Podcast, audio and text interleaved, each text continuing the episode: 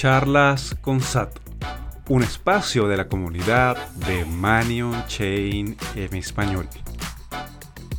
En nuestro episodio 9, grabado el 21 de septiembre del 2023, tuvimos como invitado a Raúl Velázquez, director de marketing de la startup de tecnología de Bitcoin Yantri, fundada por Samson Mao, una de las personas más influyentes dentro del ecosistema de Bitcoin. Junto a Raúl conversamos sobre la adopción gubernamental de Bitcoin y nos explica cuáles son las formas en que los gobiernos pueden y están adoptando Bitcoin alrededor del mundo.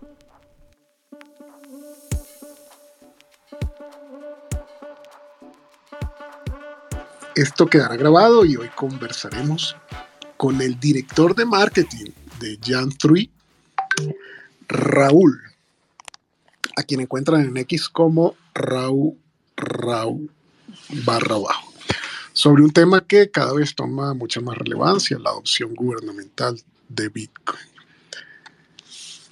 En todo caso, solo me quedaría arrancar con la presentación de Raúl, pero no sin antes preguntarle de una, ¿qué es eso de Jan3? Estaba leyendo hoy que tienes en, en X Jan3 y recordé aquel Proof of Keys del 3 de enero. No sé si tendrá algo que ver de ten tus llaves, ten tus monedas.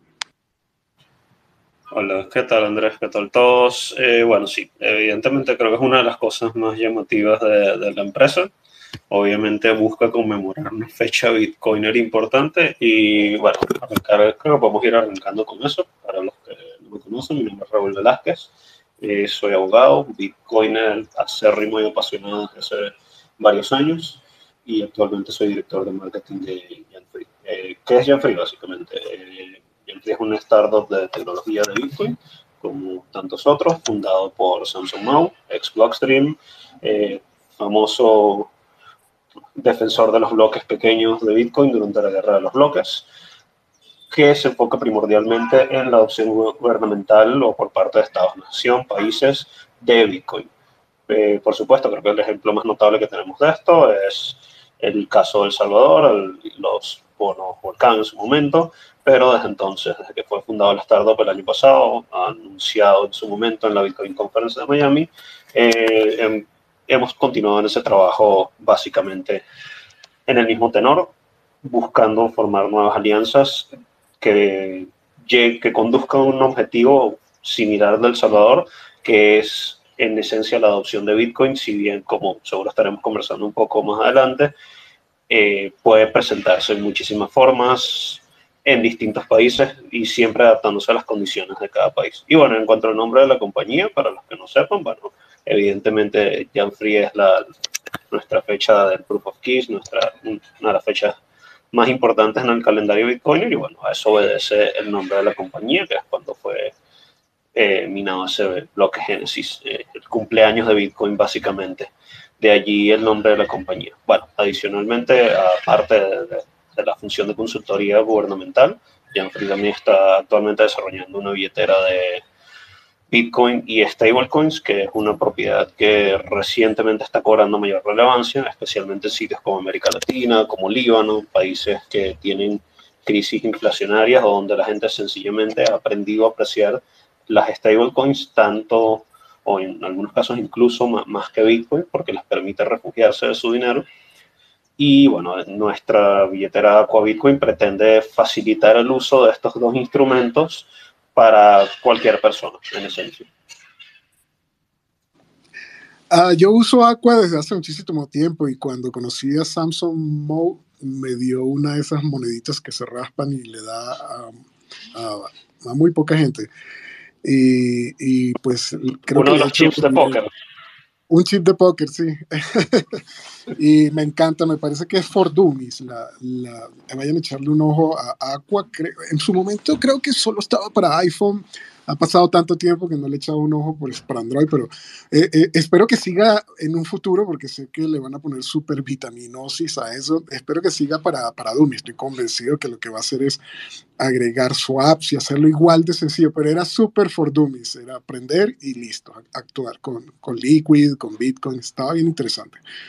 Eh, eh, bueno, de hecho, para aclarar acá, que es una pregunta que generó mucha confusión, Aqua en, en su momento fue desarrollada dentro de Blockstream y era concebida como una billetera para usuarios más básicos, más, más novatos, a diferencia de lo que es Green Wallet, que es tal vez para usuarios más avanzados, que quieren experimentar con multisig, eh, que quieren tener sus llaves de Bitcoin y de Liquid separadas, etcétera. En cambio, Aqua intenta ser más fácil y si bien en efecto antes solo estaba disponible para iOS, para iPhone, en los próximos meses estaremos lanzando la billetera totalmente renovada, también para Android, por supuesto, que, bueno, por supuesto, es el sistema operativo de preferencia en Latinoamérica y en la mayor parte del mundo.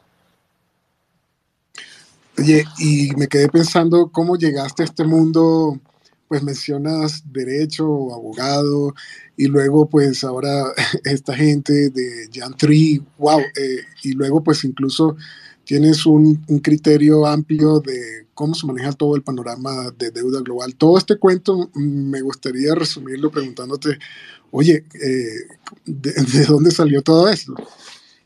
Bueno, mi historia con Bitcoin es parecida a la de muchos venezolanos, muchas otras personas en Latinoamérica. Eh, Bitcoin para mí en su momento fue un refugio a la inflación, al mal dinero con el cual tenía que lidiar todos los días y simplemente llegué a él por necesidad más que todo, que a menudo suele ser tal vez la forma más conveniente de llegar a Bitcoin porque comprendes que no tienes muchas opciones básicamente.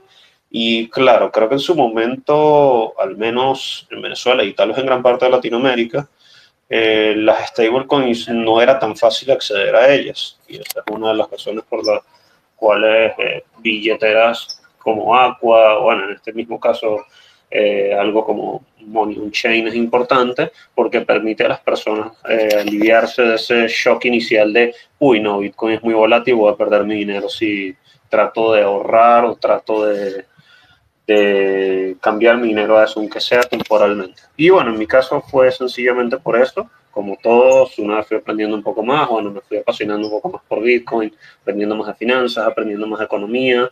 En caso, yo vengo de derecho, así que bueno, la parte política económica era la que entendía. Soy un nerd de tecnología, así que bueno, pues fui aprendiendo un poco más de eso.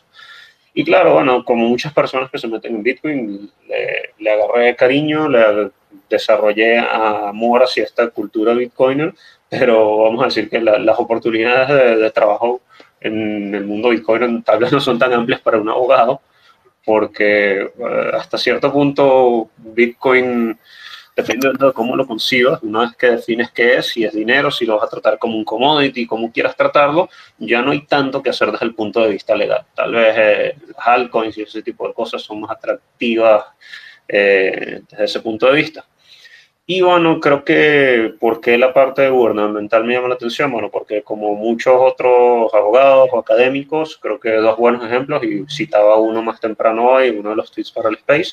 Eh, eh bueno, Sánchez Smith es, es, economista, pero tiene un libro muy interesante, y Álvaro de María, que es abogado, filósofo, también tiene otro libro muy interesante que analiza ese rol entre eh, Estado, derecho, Bitcoin, gobierno, cómo se mezclan todos esos agentes, cómo coinciden. Y de G me llama un poco la, la, misión de, de Jan Free también, precisamente por eso. Y bueno, con el paso de los años, también aprendiendo de la misma cultura bitcoiner, uno aprende sobre el marketing propio de este nicho tan, pero tan, pero tan específico de qué es lo que llama la atención y habiendo pasado uno por el mismo proceso educativo, uno trata de uno entiende cuáles son las preguntas iniciales que puede tener cualquier persona que entra a Bitcoin. Y se trata básicamente, o al menos, bueno, creo que eso es algo que tú haces muy bien, particularmente, Andrés, eh, es tratar de hacer el camino más fácil para las personas que están nuevas en este mundo, que puede ser muy confuso y, bueno, puede ser costoso si no inviertes tu dinero y tiempo de, de la forma adecuada, en esencia. Y sobre esto de adopción gubernamental de Bitcoin, está buenísimo el título hoy. Ya mencionaste que la adopción de Bitcoin pues sería, cada país es distinto. Me imagino que, que Samsung es de quienes viajan, lo, he escuchado hasta en África, hablando en El Salvador, yendo a, volcanes. Entonces, pero de, la, de lo que te ha ido quedando, ¿qué piensas tú de esto? ¿Los gobiernos necesitan de Bitcoin? Mm, bueno, a ver, yo todo, no todos los gobiernos necesitan de Bitcoin en igual medida y en parte por eso también es bueno hablar sobre el tema de la deuda. Hay un video muy famoso entre Bitcoiners, en, estos círculos nuestros, que es ese video de Alan Greenspan, cuando dice, no, no sé si es Greenspan, es, uno, es un ex jefe de la Reserva Federal estadounidense que dice que los Estados Unidos siempre puede pagar su deuda porque puede imprimir más dinero. Y bueno, está bien. En principio vamos a decir que sí, puede hacerlo y en efecto siempre puede imprimir más dólares, pero el resto de los países no. Y el panorama de deuda en los últimos años se ha complicado o ha cambiado drásticamente, en parte por eso, porque si en los Estados Unidos puede continuar imprimiendo dinero, muchos otros países no. Y ese panorama de deuda se ha agravado con el pasar de los años en países africanos, países latinoamericanos, con agentes nuevos, porque si bien pensamos tradicionalmente en el FMI como ese, ese monstruo malo, ese coco financiero que se aprovecha de los países prestándole, etcétera, impone políticas, hoy en día el FMI no es el mayor prestamista a nivel mundial, sino es uno de los minoritarios. La mayor parte de la deuda eh, soberana está en manos privadas y bueno, yo creo que el mejor ejemplo que tenemos reciente de eso en cuanto a noticias es el caso de Argentina, eh, con el tema de los fondos buitres, etcétera.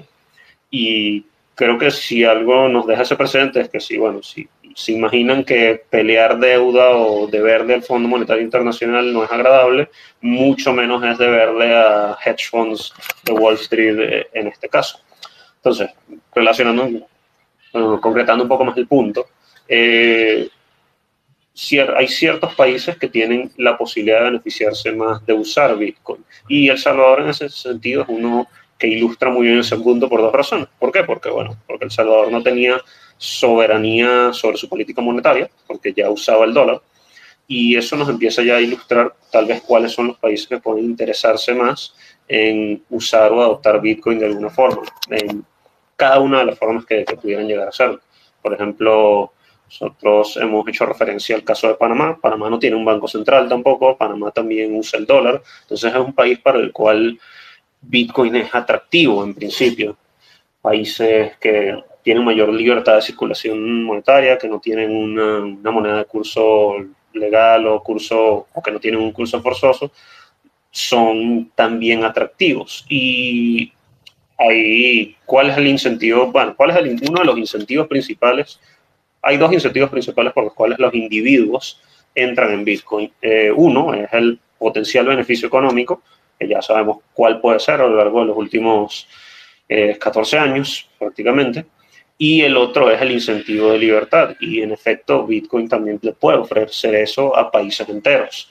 El incentivo monetario, bueno, es obvio, un país puede minar Bitcoin, ya sabemos de países que lo están haciendo y cada vez surgen más. Por ejemplo, el más reciente fue el caso de Bután, un país chiquitico, tradicionalmente pobre, subdesarrollado, pero que por el medio del caso de Celsius nos enteramos que ah, ellos habían decidido utilizar sus vastos recursos energéticos, toda esa energía hidroeléctrica que dan los Himalayas, para minar Bitcoin durante todo este tiempo y guardarlo. Y bueno, ya puedes encontrar noticias de Bután de que, bueno, ya ahí caemos en un debate un poco más eh, filosófico de que ellos en parte estaban costeando su gasto público a través de la renta que habían obtenido por ingresos de, minería de Bitcoin. Y eso es una de las tantas vertientes por las cuales un país podría adoptar Bitcoin. Porque, bueno, tienes el caso más grande que es el de El Salvador, que hace todo. Eh, lo declaró como moneda de, curso legal, eh, tienen planes para minar Bitcoin, tienen planes para emitir bonos eh, relacionados con Bitcoin. Entonces están haciendo todo lo que pueden hacer en la materia, pero hay otros que están haciendo un poquito menos. Hay algunos donde simplemente no te graban el uso de Bitcoin como dinero, que tal vez es uno de los puntos más importantes y uno de los más sencillos de, de lograr para cualquier país, porque creo que involucra, en muchos casos involucran menores cambios legales de los que podría requerir en otros. Y luego tienes el simple ejercicio de minar bueno, acá en Venezuela, de hecho, ahorita siempre se ha sabido que el Estado venezolano mina, la industria minería está parada. Hoy tenemos noticias de que eh, hasta en un retén carcelario había minería de Bitcoin, pero bueno, los países no tienen por qué decirte este tipo de cosas y en países latinoamericanos en parte, y bueno, muchos otros por el resto del mundo, donde existe un excedente de energía o existe la capacidad para producir exceso de energía eléctrica. Ejemplo, Paraguay, que se ha vuelto muy popular en minería. ejemplo, bueno, en algún momento podría ser Venezuela. Las condiciones que permiten la minería industrial en Venezuela, que la permitían en su momento, son particulares, pero si hay una energía que no se está utilizando. Y Ecuador, Perú, usualmente, fíjate que uno de los problemas, una de las cosas que llama más la atención, no, que Bitcoin contamina, que utiliza energía y desperdicia energía. Bueno, mm, no, no la desperdicia porque a menudo esa es energía que se perdería de otros modos. Y en Latinoamérica, afortunadamente, tenemos la ventaja de que la mayor parte de nuestra energía es limpia o viene de fuentes hidroeléctricas. Hay mucha energía solar, por ejemplo, en Perú, en Ecuador, solar o de viento. Y en gran parte, el sector hidroeléctrico es el que eh, tiene mayor dominio en Latinoamérica. Entonces, ¿Por qué un país quisiera adoptar Bitcoin? ¿Por qué un país necesita adoptar Bitcoin? Mira, tal vez por el sencillo hecho de que tienen una, estructura energética que les permitiría minar e incluso tomar ese dinero, esos recursos extra que puede generar para costear obras públicas. Eh, y eso es algo a lo cual es muy difícil decirle que no, si lo piensas como ciudadano, como votante o como político. Eh, creo que hubo un caso, creo que de Nayib Bukele en su momento, creo que construyó un hospital para veterinario con ganancias de Bitcoin en aquel entonces. Y si te pones a ver en, la gran escala de un país, ni siquiera representa un compromiso financiero gigante o no tiene por qué hacerlo. Porque si te vas a la página del Banco Central de Salvador o revisas incluso sus mismos números económicos, como le ha ido, eh, la cantidad de Bitcoin que ha comprado El Salvador es relativamente pequeña versus las reservas internacionales del país. No es que sea el meme de Nayib Bukele de perdí el país, que rueda mucho por ahí. No, no es cierto, no. Simplemente fue una pequeña apuesta. Sin embargo, vemos cómo esa pequeña apuesta tiene relativos grandes beneficios, porque conectarse a Bitcoin no es solamente, ah, voy a comprar, sino conectarse a un ecosistema mucho más grande, atraer inversión. Por ejemplo, Janfrey es una compañía domiciliada en El Salvador, así como muchas otras también que se han mudado, como el caso de Fold, el caso de Strike, que han establecido sedes allá, caso Bitfinex también. Eh, el país se vuelve atractivo y al mismo tiempo es parte de un movimiento más grande donde quieres atraer inversión, quieres reducir impuestos en tecnología y bueno, eso empieza a llamar la atención. Entonces, ¿por qué Bitcoin es atractivo para un país? En esencia, por las mismas razones que podría serlo para un individuo, porque por esos valores asociados a la libertad, asociados a desprenderte tal vez de, un sistema monetario que no te beneficie, eh, ahí podemos hacer tal vez una pequeña relación con los países BRICS ahorita, que dicen que, bueno, quieren despegarse del dólar como moneda de intercambio internacional por defecto, y bueno, ellos quieren hacer su propia moneda, Tal vez podrías decir que, eso es como un paso extra de por medio antes de llegar a Bitcoin, pero Bitcoin te permitiría esas mismas opciones. Siempre tienes el problema del FMI, países que tengan deudas con el FMI. Hemos visto noticias como, por ejemplo, se supone que eh, el FMI trata de influenciar las políticas de, Argentina en torno a criptomonedas, porque, bueno, porque no les gusta, porque siente que, se está metiendo con, con su campo y bueno, eventualmente el, el, objetivo debería ser librarte de esa deuda de algún punto. Y si tú puedes ayudar a librarte de esa deuda con los mismos retornos que puedes obtener de Bitcoin, pues muchísimo mejor, porque estamos hablando de deudas que tienen efectos generacionales grandísimos. Creo que el caso más icónico en Latinoamérica es Argentina, pero básicamente todos los países latinoamericanos pasaron por una crisis de deuda en los años 80, 90, entonces es algo que debe debería preocuparnos. Y así como hay crisis de deuda, bueno, la mayoría también han pasado por crisis inflacionarias. Entonces, ¿por qué apostar por Bitcoin? En esencia, por las mismas razones que lo hace un individuo para procurar huir de la inflación y para procurar obtener mayor libertad.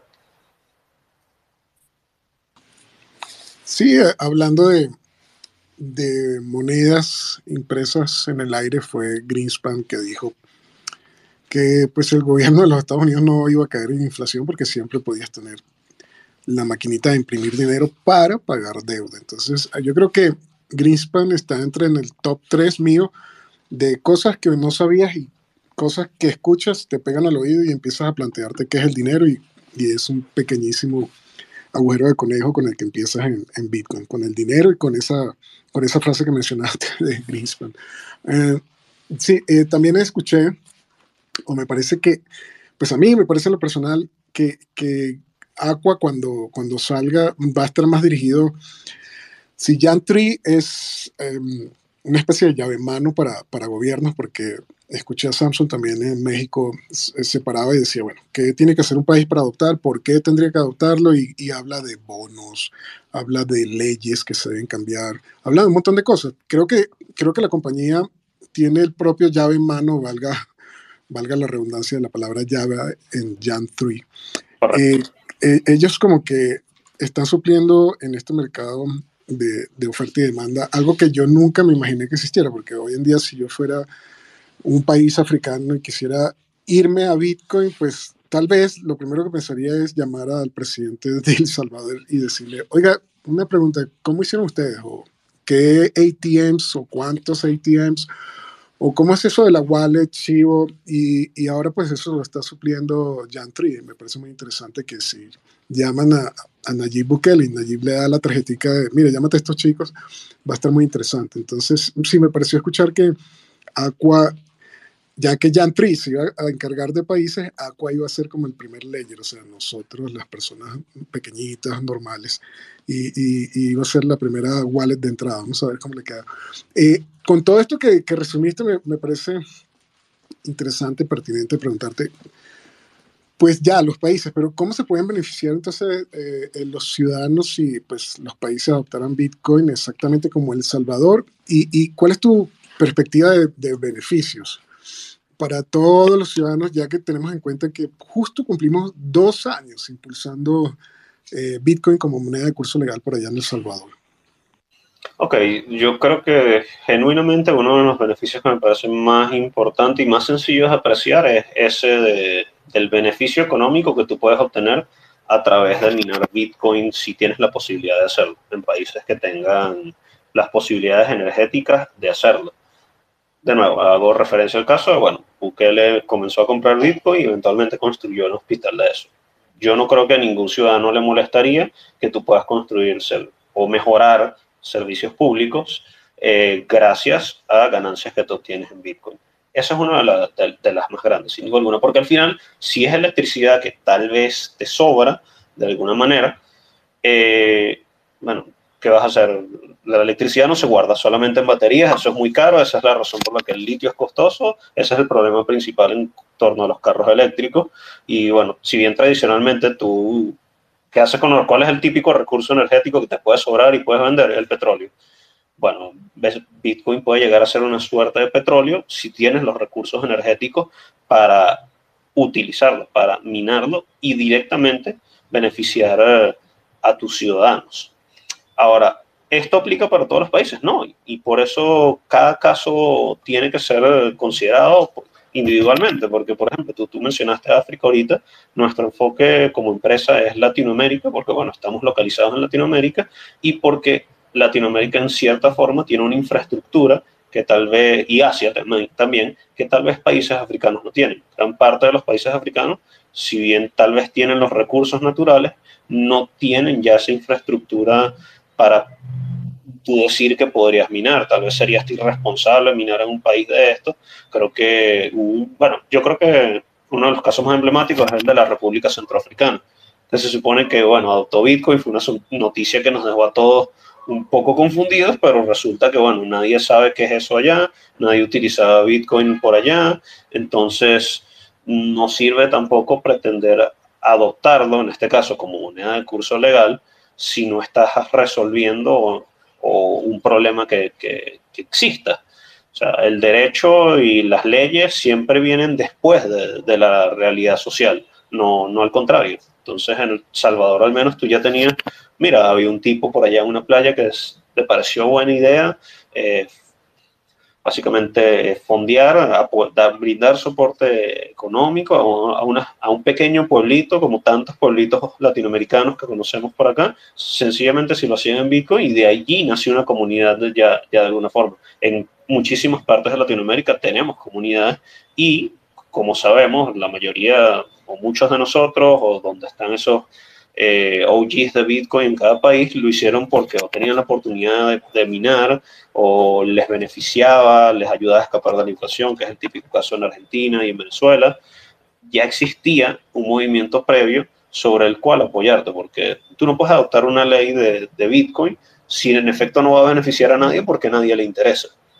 Si existe, si existe ese interés ya en países latinoamericanos y por eso es que, que nosotros no, parece aún más importante este mercado, que además entonces se conecta al ofrecer una wallet como Free, porque, mira, en efecto, El Salvador fue el primero, ya tiene dos años, pero es innegable que hubo contratiempos y una de las principales quejas del, pueblo salvadoreño era que no les gustaba la wallet de Chivo, que el desarrollo no era óptimo, que tenía muchos problemas, que creo que todavía lo sigue teniendo.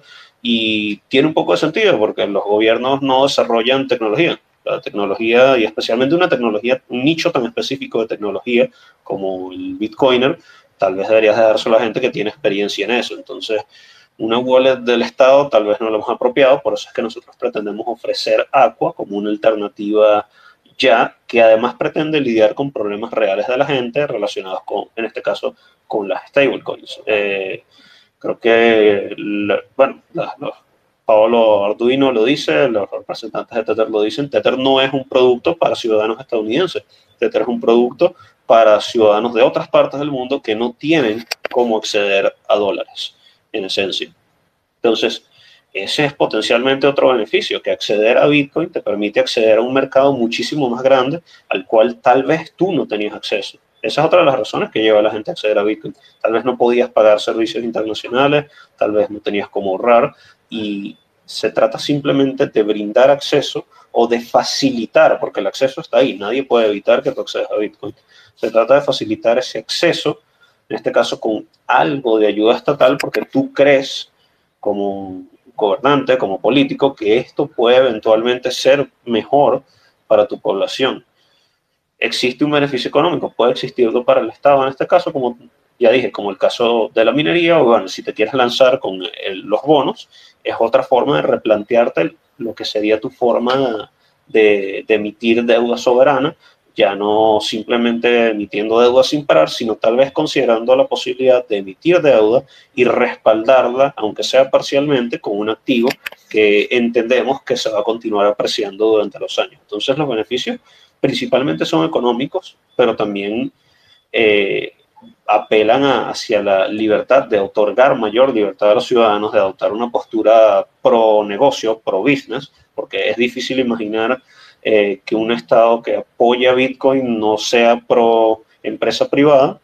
Eh, podríamos hacer un, podríamos hacer un paréntesis para Venezuela, pero ahí tampoco diríamos exactamente que apoyaba Bitcoin, porque el gobierno venezolano quiso hacer su propia criptomoneda, que ya creo que puede ser catalogada como un fracaso, sin duda alguna. Y esa es otra de las razones por la cual también es importante atacar esto de la forma correcta y presentarle al gobierno la, alternativa más probada, que es Bitcoin. Al final, por ejemplo, cuando tú ves fondos, hedge funds grandes, eh, compañías a que están entrando a Bitcoin, porque es lo que tiene un récord lo suficientemente importante como para que tú puedas creer en él.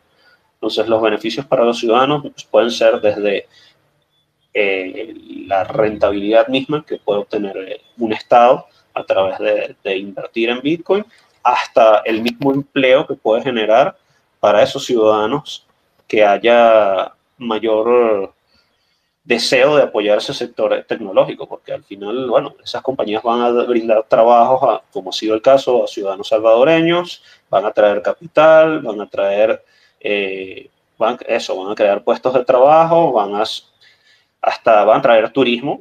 Yo creo que, bueno, yo tuve la oportunidad de ir a El Salvador, muchos otros bitcoins han ido a El Salvador y las cifras de turismo en El Salvador son bastante interesantes post pandemia. O sea, ya tienes, yo creo que existe tal cosa como el turismo bitcoiner.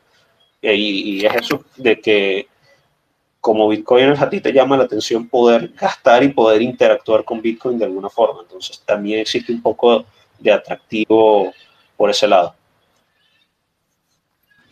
Además, creo que cuando estaba viendo casos como en Texas, que la única industria que se puede prender y apagar para ayudar a esto de los generadores eléctricos es la industria más rápida para prender y apagar era la de Bitcoin. Eh, pues estaban dándose cuenta que eh, Bitcoin, ¿te acuerdas ese meme de Bitcoin eh, no sirve, Bitcoin consume energía? Bitcoin es energía, ese meme donde se van dando cuenta que, que el, pues aquel minero es el comprador de las resources, es el comprador de último recurso. Y entonces en Texas pues se dieron cuenta de que, wow, podían llamar y era ganar, ganar, porque le decían, mira, apaga las máquinas, creo que hace calor y todo el mundo está prendiendo el aire acondicionado. Y el otro decía, sí, pero yo te prepagué la electricidad, si tú me das uno que otro bono, pues capaz que hago más dinero con estos bonos que justo este mes minando. Era increíble lo que estaba pasando. Y, y no sé, eh, hay mucha gente que se tiene que ir dando cuenta, yo me imagino que, eh, no sé, eh, Samsung eh, es que, que, tiene el don de la palabra, además lo he escuchado hablar, pues dirá rápidamente que es un, un, país, cuáles son los beneficios para el país, para los ciudadanos, y el propio país, si, si se da cuenta de esto de la generación de electricidad, que no es sencillo ese tema, y poder tener a alguien que sea el comprador de último recurso en lugares, el que tenga energía en el futuro, pues va a ser eh, la persona o, o el país importante en todo esto. No, no sé si viste o tuviste la oportunidad de ver a el, el, video cortico como un meme de Jordan Peterson entrevistando como a Safe Dian y Safe Dian le dice que, que con Bitcoin solo necesitas una conexión a Internet, agarra los Bitcoin mineros y te vas allá y monetizas esa electricidad eh, eh, barata, digamos, los países que tengan electricidad barata. Y, y, entonces Jordan Peterson empieza como a explotar diciendo, wow, ese, ese micro momento donde se da cuenta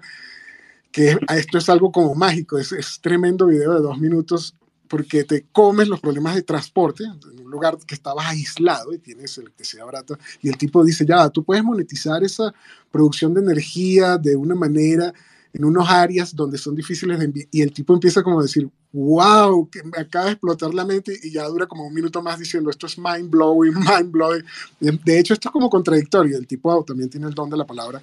Entonces, si los gobiernos empiezan a dar cuenta de eso, además de los beneficios que pueden traer eh, Bitcoin como tal, eh, también la minería, eh, eh, sería, sería muy brutal que, que eso esté, estoy seguro que está planteado por Samsung como parte del esquema de esto del mercadeo. Pero igual también me gustó lo que dijiste. Al final del día, muchos entran más que todo por, por necesidad.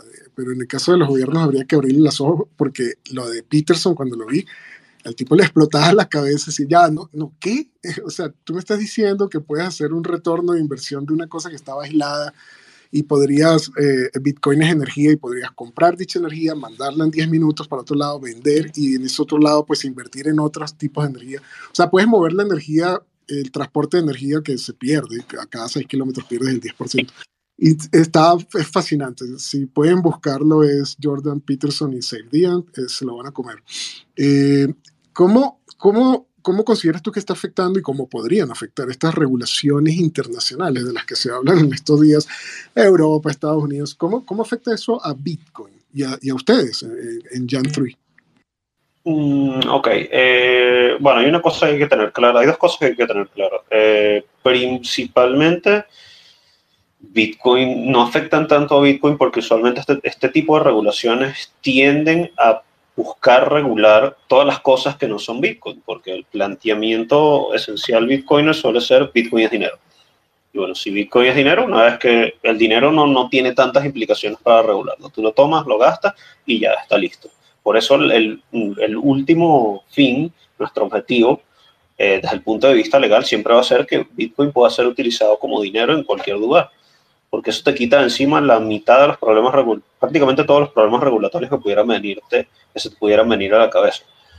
Es ahí el, de, el, gran, el gran meollo del asunto. Si tú consideras que Bitcoin es dinero, ya resuelves gran parte de los problemas legales que pudiera eh, traer a la mente.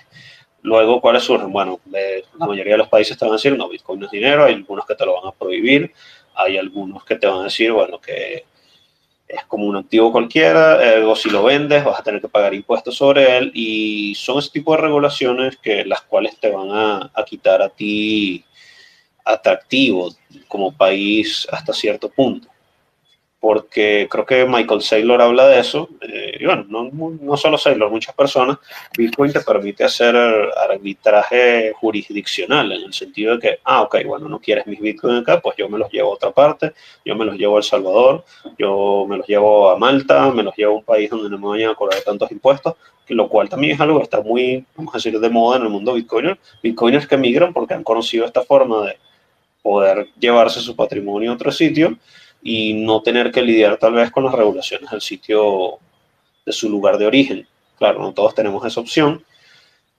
pero yo diría que a Bitcoin no le importan mucho tanto algunas de estas regulaciones y al final sabemos que no puede ser prohibido. Ahora, si lo hay otro punto que sí me parece importante, que es el tema de, de las CBDCs, que son como la antítesis de Bitcoin.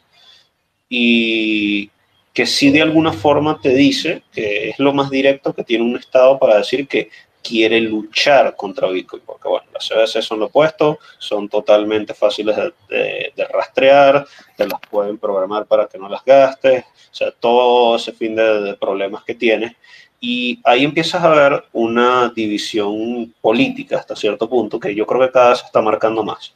Y por eso ahí, ahí, ahí es donde entra en juego esos planteamientos que hace Álvaro María, de que Bitcoin se convierte entonces tal vez en un problema para los estados y de ergo los políticos empiezan a tomar posturas relacionadas a Bitcoin. Eh, hace nada tuvimos a Robert Kennedy Jr., eh, que bueno, vamos a decir que es como el candidato left en las elecciones estadounidenses ahorita, pero él dice que él apoya Bitcoin, le llama la atención Bitcoin, porque es algo que va en pro de defender la libertad.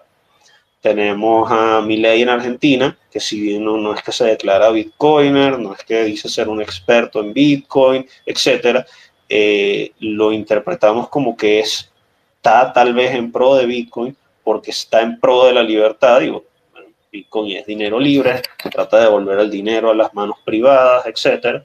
Y así como estos, hay muchos otros políticos en el mundo. Entonces, es, hay muchos políticos que son quienes hacen las leyes al final del día, eh, que ya se están decantando por este lado en pro de la libertad y son en gran parte esos los políticos con los que nosotros desde Janfree buscamos formar alianzas con, porque, bueno, obviamente en el caso de El Salvador tenías la ventaja de que, bueno, Bukele era bitcoiner antes, antes de ser presidente, básicamente, pero no, no es así siempre y lo ideal es poder eh, de alguna forma educar o formar relaciones con estos políticos antes de que lleguen a, cientos de poder para que tal vez puedan adoptar políticas más amigables hacia Bitcoin y no, que es, a lo que viene tu pregunta, eh, hostiles hacia Bitcoin.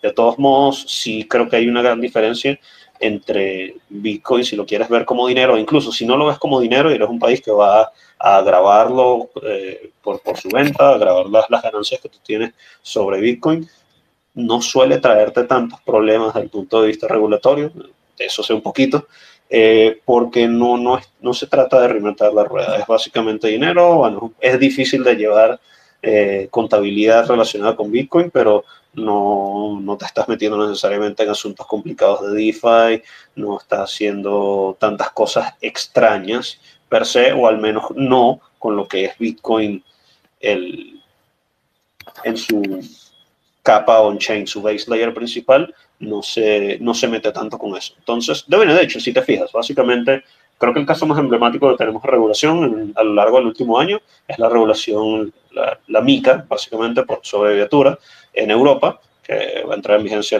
ya el otro año. Pero si te fijas, básicamente ellos no buscan afectar a Bitcoin. Específicamente dice que, pese a que en algún, en algún momento se rumoraba que querían meterse con billeteras no custodiales, eh, no, ellos no tienen nada que ver con billeteras no custodiales, sino, sino con los proveedores de servicios de cripto. Esos básicamente son el objeto de esa ley, porque es a, a quienes pueden atacar. Entonces, eh, hay una arista ahí pequeña que hacer entre Bitcoin por sus propias, sus propiedades únicas, por su forma de, creación única, por ese tiene cualidades que no lo hacen igual a todo lo demás, que incluso, fíjate, lo, lo han sacado un poco de la esfera de, de, interés de lo que sería la Unión Europea en, en un marco regulatorio. Sí, esta es la parte más interesante de todo, porque eh, se basa en muchas cosas que hacen eh, mucha gente, que es tratar de, de, darle llave en mano a Bitcoin a los países y esto de regulación, que es justo lo que estamos tratando hoy. Mm, siempre he pensado que si Bitcoin realmente es dinero, podría ser como una piedrita en el zapato, porque ¿quién es el que tiene la hegemonía, el, monopolio de, de, de, la creación del dinero? Pues es el Banco Central, es Estados Unidos, el dólar. Entonces, si de repente Bitcoin realmente, pues, yo lo veo así, resulta ser lo que es, eh, por vía de consecuencia lógica, dado suficiente tiempo, pues será baneado de muchísimos lugares, porque si no lo puedo controlar y realmente es dinero y se supone que no debería serlo, que yo solo tengo la hegemonía del control de cómo se maneja el dinero y los CBDC en un futuro, oye, va a estar como complicado poner varios escenarios donde yo intente o, o, lo adopto, tipo El Salvador, o, empiezo a mirarlo lo, o lo regulo muy fuertemente, o, digo, no, pues esto, es, esto no está bien, esto es, según un gobierno, esto es ilegal y lo baneo. Siempre he pensado en esas teorías de, de juegos, de a dónde va todo esto. Y, y, hablando de, de beneficios y, y, minar, más allá de beneficios y minar, e, ese otro aspecto que mencionabas, ¿cómo crees que existe la posibilidad de que otros países no solo adopten a Bitcoin, sino que lo coloquen como moneda de curso legal, justo después de decir lo que, lo que acabo de decir? Eh, ahorita, a corto plazo, si sabes si existen otros países o si realmente van a haber muchos más países como lo hizo El Salvador hace poco más de dos años. Eh, bueno, moneda de curso legal, sin duda alguna, es tal vez una de las cosas más complicadas de lograr porque es decir, de alguna forma, que es quitarle a los políticos la posibilidad de imprimir dinero, en esencia. Y bueno, a los políticos les fascina imprimir dinero, eso en gran parte es lo que nos trajo a todos nosotros hasta acá, hasta Bitcoin.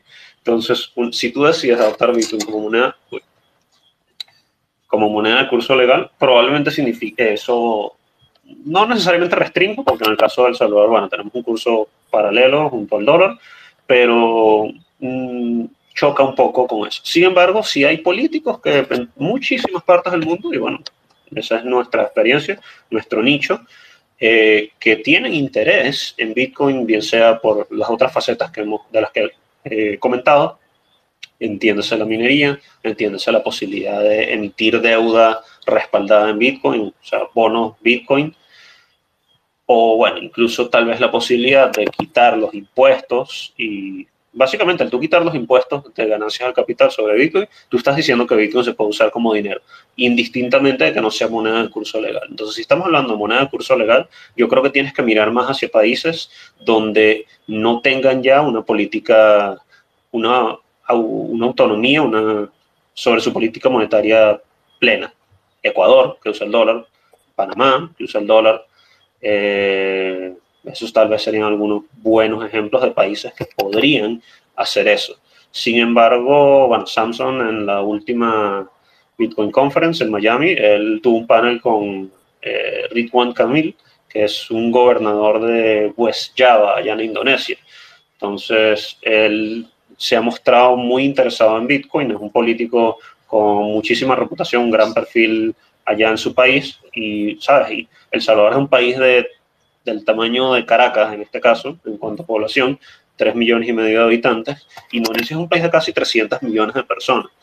Entonces, tiene este mismo problema de que hay muchas partes de Asia, muchas partes de Latinoamérica, tienen una relativa baja tasa de bancarización y Bitcoin ayuda a resolver algunos de estos problemas. Entonces, que tú tengas ya políticos interesados, si no es ya, no, no, son, no es el presidente, no es el primer ministro ahorita, políticos con altas posibilidades de llegar a esas esferas del poder interesados en Bitcoin, ya eso es un buen augurio de lo que se podría vecinar. Por eso nosotros hacemos referencia, bueno, el caso Robert Kennedy, el Ron DeSantis también, que eh, es otro candidato más fuerte, más tradicional en Estados Unidos, se ha mostrado manifiestamente en contra de las CBDCs, es más pro Bitcoin, y así hay muchos otros políticos en varias partes del mundo que, que adoptan una postura similar. Y ojo, eh, mientras haya políticos más jóvenes, mientras las nuevas generaciones de políticos vayan surgiendo, va a haber cada vez mayor interés en Bitcoin porque es algo más familiar para ellos. Entonces, sí, pero eh, El Salvador no creemos, no pensamos que El Salvador vaya a ser el último. La apuesta de Jan Free es que en efecto será solo el primero de tantos.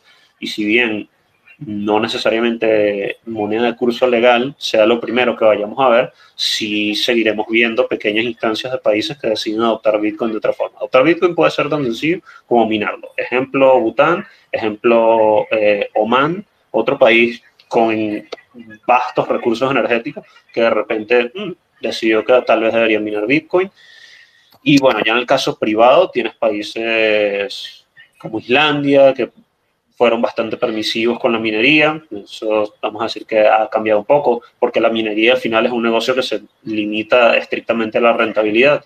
Entonces tú tampoco puedes eh, vetar la minería, porque los mineros siempre se van a donde sea más rentable. Entonces si los vetas, bueno, como sucedió con con el caso de China, los vetaste de China se fueron a Kazajistán y seguirán llevándose sus equipos a otra parte. Entonces sí, sí creemos que, que va a haber otros países que adopten Bitcoin probablemente siempre, en principio sean países eh, en vías de desarrollo o países no desarrollados, porque son los que tienen mayor interés en eso, porque tienen monedas más débiles. Y el caso de las monedas débiles tampoco es que se limita estrictamente a Latinoamérica, Asia, África, porque las monedas tradicionales fuertes, tus coronas suecas, tu lo mismo en Noruega, eh, también se han llevado un golpe fuerte en los últimos años eh, en cuanto a su depreciación. vamos a decir, las monedas que tú sueles poder cambiar en un aeropuerto también se han llevado un golpe duro.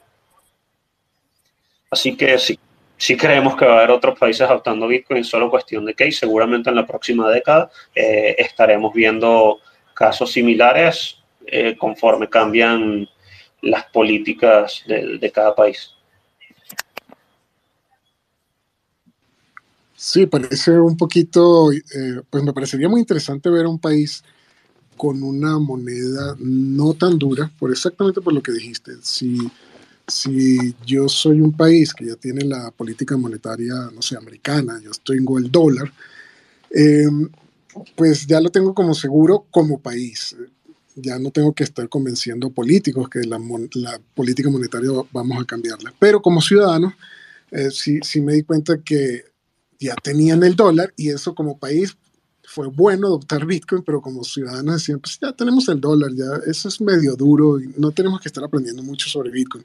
A nivel de Layer 1 de ciudadanos, eh, eh, he visto como pues en El Salvador hubo un boom y luego se fue como diluyendo todo, diciendo, pues es que igual tengo este método de pago y tengo los, los dólares y a mí lo que me gusta es el dólar, entonces decía la gente y yo, ah, sí, hay como una especie de triffing dilema o el dilema de triffing que era, eh, tienes una política así y qué, ganas y qué pierdes. Y es difícil el layer 1, el layer 2, si, si es el, el, gobierno el que entra. Pero sí me gustaría ver algo así como un gobierno con moneda débil, si se puede llamar así, eh, entrándole a, a, Bitcoin para, para aprender un poquito más que, que Bitcoin parece ser la propia apuesta asimétrica, ¿no? O sea, aquellos que van preguntándose qué es y quieren ir entrando como ciudadanos o como países, son aquellos que, pues al final de cuentas, son los que menos han disfrutado de las mieles del, del Cantillon Effect y de la maquinita de imprimir dinero fiat.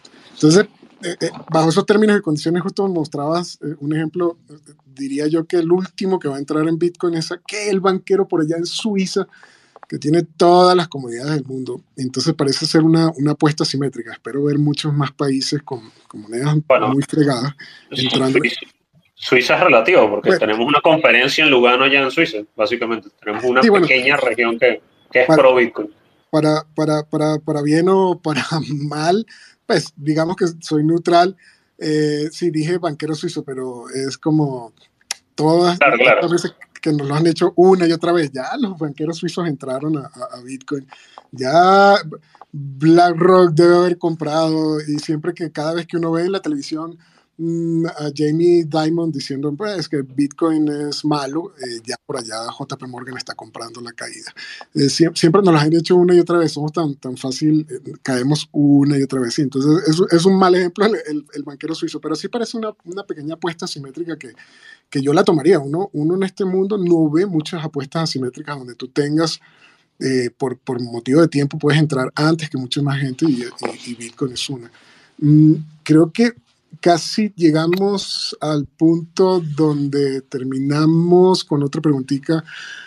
Eh, tal vez la, eh, me gustaría hacer una que le hago a, la mayoría de las personas y es, oye, ya es más personal, ¿qué le dirías a, a Satoshi si lo tuvieras al frente?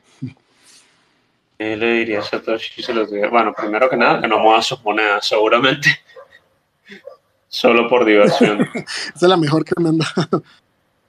Sí, pues por supuesto. Y bueno, asumiendo que Satoshi es una sola persona, que nunca he pensado particularmente que lo fuese, eh, de nada, le daría las gracias de verdad por hacerme mi vida más fácil como venezolano, sin duda alguna. Bueno, esa sería la segunda mejor respuesta que me han dado, entonces también. Oye, eh, a, veces eh, también me gusta preguntar un poquito, ya que tienes a Samsung por ahí eh, en menos de 6 grados de, de cercanía, si, si, algún día le, mencionas a, Dollar on Chain sería lo máximo. pues es que es, es, interesante saber que él, él está consciente de que pues, hay gente que tiene necesidades sobre algo un poco más estable, que esté con cierta paridad al dólar. Y pues dólar on chain es súper interesante mencionarlo. Aunque si supiera yo, yo sé que ya se lo han mencionado. Así que...